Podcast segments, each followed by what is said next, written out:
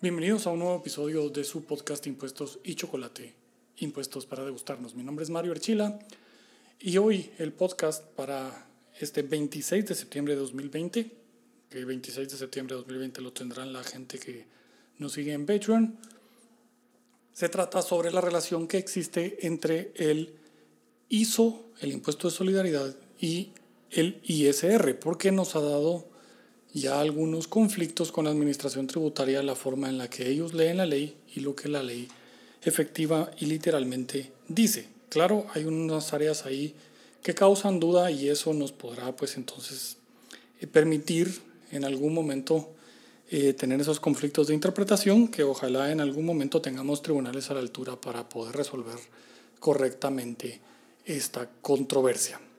Entonces este es el tema para hoy. De nuevo, mi nombre es Mario Berchila, es un gusto que nos escuchen y quédese para ver la relación entre el ISO y el ISR. Les recuerdo, nos pueden seguir en Patreon, patreon.com diagonal impuestos y chocolate y ahí podrán encontrar seminarios, conferencias y más eh, material que tienen acceso con su suscripción. También me pueden seguir en Facebook, Impuestos y Chocolate, en Twitter como Mario Igel, Mario E-A-G-L-E, -E, y también en Instagram como Mario Igel. Los espero por ahí y no se olviden suscribirse también al blog porque en el blog tenemos y escribimos algunos artículos un poco más detallados de ciertos temas tributarios y de derecho en general. Es un gusto, quédese con nosotros. Impuestos y chocolate. Impuestos para que nos degustemos.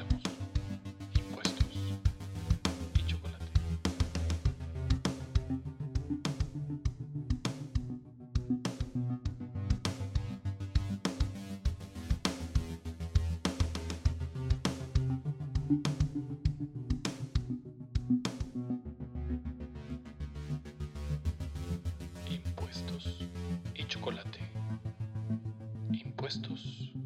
Bueno, entrando al tema de manera directa, es la relación que que existe entre el ISO y el ISR, la relación normativa, porque obviamente la relación económica es que el ISO resulta siendo un impuesto eh, adicional al impuesto a la renta, complementario en unos casos y como pago mínimo en otros.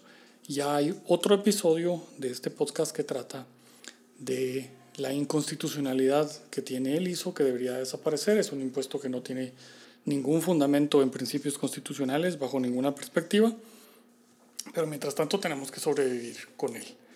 Y nos da pues algunos, algunos problemas. No vamos a entrar a la parte del acreditamiento, eh, porque el acreditamiento nos da problemas de otro tipo. Entonces vamos a dejar un episodio distinto para el acreditamiento específicamente y en ese vamos a discutir el criterio institucional de SAT respecto a los acreditamientos, que en paréntesis y dicho en buen español y con palabras muy técnicas es una burrada, pero ahí está. Esto lo vamos a discutir en un podcast posterior.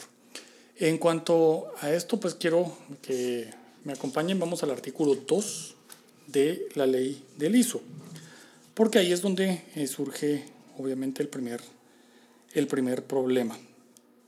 El, en los ingresos brutos, en el artículo 2, literal C, la ley dice que y define ingresos brutos como el conjunto total de rentas brutas percibidas o devengadas de toda naturaleza, habituales o no, incluyendo los ingresos de la venta de activos fijos obtenidos, declarados o que debieron declararse por el sujeto pasivo durante el periodo de liquidación definitiva anual del impuesto sobre la renta inmediato anterior al que se encuentre en curso durante el trimestre por el que se determina y paga este impuesto. Luego dice que se, que se excluye, que son los ingresos por resarcimiento de pérdidas patrimoniales o personales provenientes de contratos de seguro, reaseguro y reafianzamiento, y las primas cedidas de seguro y reafianzamiento correspondientes al periodo indicado. Pues bueno, aquí es donde empezamos a tener problemas. Recordemos, el ISO es un decreto del año 2008, es el decreto 73-2008. Entonces, el primer punto aquí es que se refiere al la ley del impuesto a la renta anterior, el 2672. En ese impuesto eh, teníamos, digamos, era un impuesto de básicamente el, una regulación un poco distinta a la actual. Estaba quizás todo mezclado, las rentas de capital y las, eh, y las ganancias de capital. En la forma que estaban reguladas, pues es el cambio más grande que tiene esta ley. Y respecto a las ganancias de capital, el 2672 establecía que se liquidaban las ganancias de capital dentro del régimen del impuesto de la renta anual. Esto quiere decir que se metían dentro de la misma declaración anual. Y sobre este texto es que esta definición de ingresos brutos se creó y esa es la redacción que tiene. Ahora, en el 2012 cambiamos de impuesto sobre la renta y la SAT sigue y, y, bueno, aquí hay dos, aquí hay, al final de cuentas hay dos problemas. La SAT sigue aplicando el criterio de que, como dice habituales o no, y también sobre venta de activos fijos, quiere que se incluyan dentro de la declaración del ISO la totalidad de las rentas, incluso las ganancias de capital. Ahora, ¿es esto del todo correcto? Y yo tengo serias dudas que las voy a compartir con ustedes y vamos a ver qué podemos concluir de esto. Primero vamos a la forma en la que está estructurado nuestro impuesto a la renta. Esto es el 10-2012 y vamos a ver que el artículo 1 decreta un impuesto sobre la renta que obtengan las personas individuales, jurídicas, entes o patrimonios residentes o no en el país. el impuesto se genera, dice el artículo 1, segundo párrafo, cada vez que se producen rentas grabadas y se determina de conformidad con lo que establece el presente libro. Luego establece las categorías de renta según su procedencia. Se, se graban las siguientes rentas según su procedencia. Actividades lucrativas del trabajo, capitales y ganancias de capital. Sin perjuicio de las especificaciones generales, dice, las regulaciones correspondientes a cada categoría de renta se establecen y el impuesto se liquida en forma separada conforme a cada uno de los títulos de este libro. Este punto es importantísimo, porque se liquidan separado. Y vamos a lo que dice el ISO. El ISO habla de declarados o que debieron declararse por el sujeto pasivo durante el periodo de liquidación definitiva anual. Declaradas o que debieron declararse dentro del periodo, durante el periodo de liquidación definitiva anual del impuesto a la renta. Entonces, el, el, el tema aquí es, tengo que declarar todo dentro del periodo de liquidación definitiva anual del impuesto de la renta. Y aquí es donde este artículo 2, cuando nos dice que cada categoría de renta se establece y el impuesto se liquida en forma separada conforme a cada uno de los títulos de este libro. Entonces no tengo una declaración única, tengo declaraciones separadas y eso también tendríamos que ver si tenemos periodos de liquidación separados para resolver el punto del ISO ámbito de aplicación quedan afectas al impuesto las rentas obtenidas en todo el territorio nacional, es decir, que si son rentas obtenidas fuera del territorio nacional, no tengo por qué incluirlas en ninguna de las declaraciones que presento en Guatemala. Esto es lo que el artículo 3 me dice. Son rentas no afectas, no tengo por qué declararlas, porque no están sujetas a la ley, que es lo que quiere decir afectación. Y luego me da las categorías y nos vamos a las tres categorías. Bueno, Dentro de eso, ¿cuándo encontramos el término periodo de liquidación definitivo anual en la ley? Lo encontramos en el artículo 37 y esto es para las rentas de actividades lucrativas dentro del régimen de utilidades. Régimen de utilidades porque el régimen opcional simplificado no está sujeto a ISO, pues está, está exento. El y el periodo de liquidación, y dice el artículo 37, periodo de liquidación definitiva anual. El periodo de liquidación definitiva anual en este régimen principia el 1 de enero y termina el 31 de diciembre de cada año y debe coincidir con el ejercicio contable del contribuyente. Luego tenemos en el artículo 49 el forma de liquidación y el régimen de liquidación de la, el régimen opcional simplificado. ¿Y este qué dice? Declaración jurada mensual.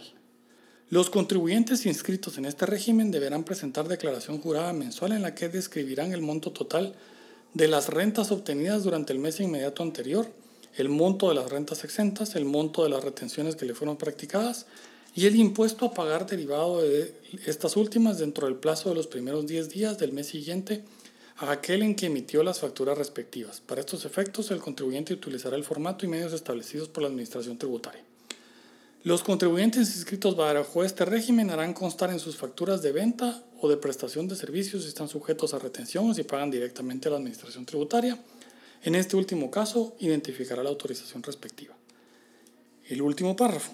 En los primeros tres meses de cada año, los contribuyentes inscritos en este régimen deben presentar declaración jurada anual informativa correspondiente a los ingresos obtenidos en el año calendario anterior. ¿Qué dice el ISO? Lo vuelvo a leer. Declarados o que debieron declararse por el sujeto pasivo durante el periodo de liquidación definitiva anual del impuesto sobre la renta inmediato anterior. No tenemos en el ROS, o régimen opcional simplificado, no tenemos un periodo de liquidación definitiva anual. No existe. Porque el periodo de liquidación de este impuesto es mensual, artículo 45. Este, en este régimen el periodo de liquidación es mensual. No tenemos entonces periodo de liquidación anual. Esto nos pone ya un problema, porque si hay un contribuyente que está en el ROS y luego se cambia al año siguiente al RUT, al régimen de utilidades, por lo tanto, digamos, en el, el momento en el que se cambia al régimen de utilidades, en ese momento queda sujeto al ISO pero no tendrá forma de establecer sus ingresos brutos porque la definición de ingresos brutos nos manda a una liquidación definitiva anual que para el régimen opcional simplificado no existe. Y como tenemos por prohibición constitucional y legal la posibilidad de crear bases de recaudación por analogía, la declaración informativa anual que presentó no puede servir de base. Sería esto violación de la Constitución, artículo 239, principio de legalidad, y sería violación del artículo 3 del Código Tributario. Bueno, ¿qué más tenemos? En el artículo 72 y 74 del 10-2012 vamos a encontrar otro régimen de liquidación anual. El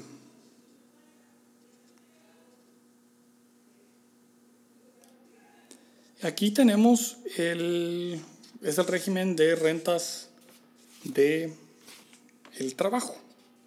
Y el artículo 74, perdón, no me había ido al 72, pero es el 74, sí establece que el periodo de liquidación del impuesto es anual, principia el 1 de enero y termina el 31 de diciembre de cada año. Y en el artículo 81 los contribuyentes a los que se refiere el presente título están obligados a presentar declaración jurada del impuesto sobre la renta y simultáneamente pagar el impuesto únicamente en los casos siguientes. Cuando él o los agentes de retención no le efectuaran retenciones, cuando él o los agentes de retención efectuaran retenciones menores a los correspondientes. Y estos trabajadores tendrán derecho a la, deducir del impuesto a pagar el total de las retenciones. Entonces, luego el 79 dice, los trabajadores al, final, al finalizar su periodo de liquidación anual deberán presentar al patrono las constancias de las donaciones realizadas. Esto en el artículo 79. El, entonces, si hay un sujeto que tiene dos calidades, comerciante y por lo tanto cae dentro del hecho generador, actividades mercantiles o agropecuarias dentro del territorio nacional, artículo 3 del ISO, y adicionalmente tiene rentas de trabajo, entonces ahí es esa área gris donde pareciera que tengo que tributarizo sobre ambas eh, declaraciones, sobre lo que hago mercantil y sobre los ingresos brutos, porque ambas tienen liquidación definitiva anual. Entonces sí tienen periodo de liquidación definitiva anual las rentas de trabajo y el régimen de utilidades. Ahora nos vamos, que es donde más problemas nos causa, al artículo 95 y 96, donde están las rentas de capital y las ganancias de capital. En el artículo 95 nos dice que en el caso que no se efectúe retención, el contribuyente debe liquidar y pagar el impuesto a la administración tributaria en el plazo de los primeros 10 días del mes inmediato siguiente a aquel en que se recibió el pago de acreditamiento o abono bancario del dinero. Esto es para el caso de las retenciones, estamos hablando de rentas de capital. Y el mismo artículo 95, segundo párrafo, nos dice las ganancias de capital deben liquidarse y pagarse por el contribuyente dentro de los primeros 10 días del mes inmediato siguiente a aquel en que se dio su surgimiento. Entonces, como vemos, no tenemos liquidación anual en las ganancias de capital. Esta es una variación muy importante respecto al 2672. El 2672 sí tenía un régimen de liquidación anual cuando alguien estaba en el régimen de utilidades, porque el artículo 72, se acordarán, decía que las rentas de capital se liquidan juntamente con las, digamos, rentas ordinarias anuales en la misma declaración.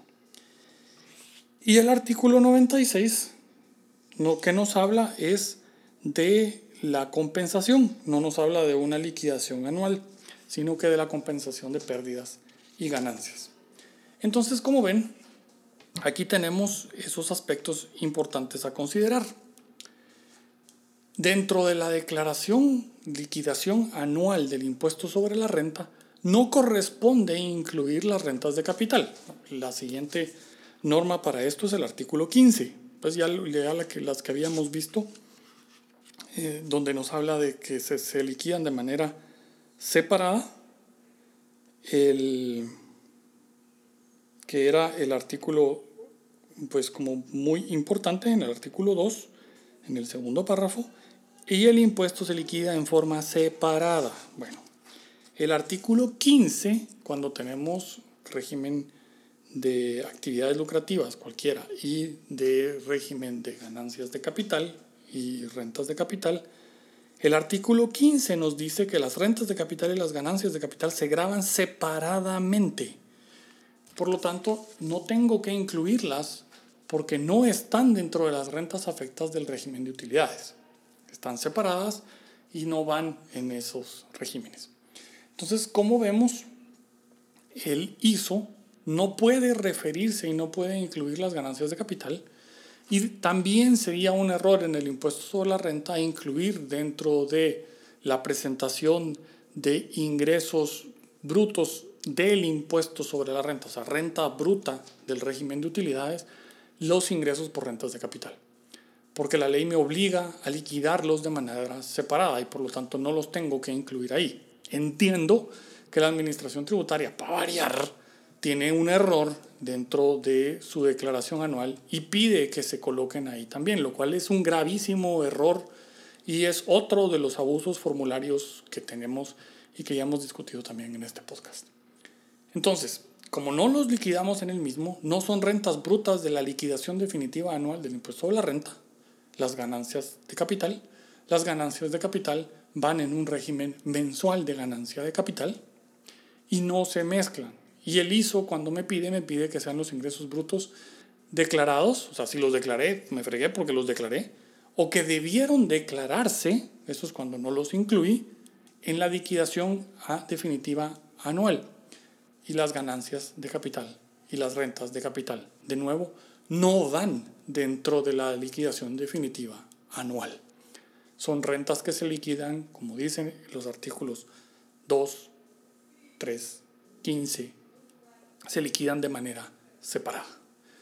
El, pues el tema entonces es, nos da estas, e, estos espacios de, de discusión. Tenemos ahí, digamos, el, el punto que sería relevante una persona que tiene relación de trabajo y además tiene empresa individual, por ejemplo, y está en, la empresa individual, está dentro de RUT y tiene dos liquidaciones definitivas anuales que presentar. Aunque no presenta liquidación, no habla de la presentación de la liquidación, sino dentro del periodo de liquidación anual. Y las rentas de trabajo sí tienen periodo de liquidación anual. Entonces, ahí nos da la duda si tengo que juntar ambas o me voy a la eh, posición en la que solamente los ingresos por actividades mercantiles están sujetos al ISO. Y esto pues eh, me daría resultados aritméticos distintos en cuanto a eh, el impacto que el ISO puede tener y las retenciones de más o de menos que me pudieron haber hecho en la relación de trabajo. Pero digamos, ese es un tema en el que sí hay por la redacción, como esta es una ley diferente, eh, la de impuesto de la renta es una ley diferente a la que se estaba vigente cuando el ISO surge, entonces nos da esa duda. Recordemos que los considerandos del ISO dicen que deberá derogarse en cuanto haya una reforma al impuesto de la renta, y eso ya sucedió. Ya tenemos un impuesto de la renta nuevo, el ISO no debería de existir y estas dudas no las deberíamos de plantear. ¿Qué piensan ustedes? Mándenme sus comentarios a redes arroba Será un gusto recibirlos. Ya por ahí tengo un correo que vamos a tratar el tema en futuros podcasts. Les agradezco de nuevo a los que me siguen en Patreon y están suscritos. Esto ayuda a que podamos seguir produciendo más de este contenido. Y a los que no saben, pues vayan a Patreon, patreon.com diagonal impuestos de chocolate y ahí se podrán suscribir y tener acceso a cursos, seminarios y conferencias completas del tema. La última que subimos es una conferencia de dos horas respecto a las fiscalizaciones del impuesto a la, perdón, fiscalizaciones a precios de transferencia que SAT anunció y los tips que consultores internacionales en precios de transferencia les dan sobre la forma en la que debe contratarse y escogerse a su consultor y los elementos típicos de una fiscalización en la experiencia que tienen de varias décadas ya en México, Costa Rica y el resto de Latinoamérica. Los espero por ahí. Esa conferencia está ya subida en Patreon y probablemente va a estar eh, subida en mi canal de YouTube próximamente a inaugurarse. Un gran saludo y los espero la próxima semana. Mi nombre es Mario Archila, Mario Eagle en Twitter eh, y en Instagram e Impuestos de Chocolate, en Facebook, Patreon y el blog impuestosdechocolate.com. Hasta la próxima.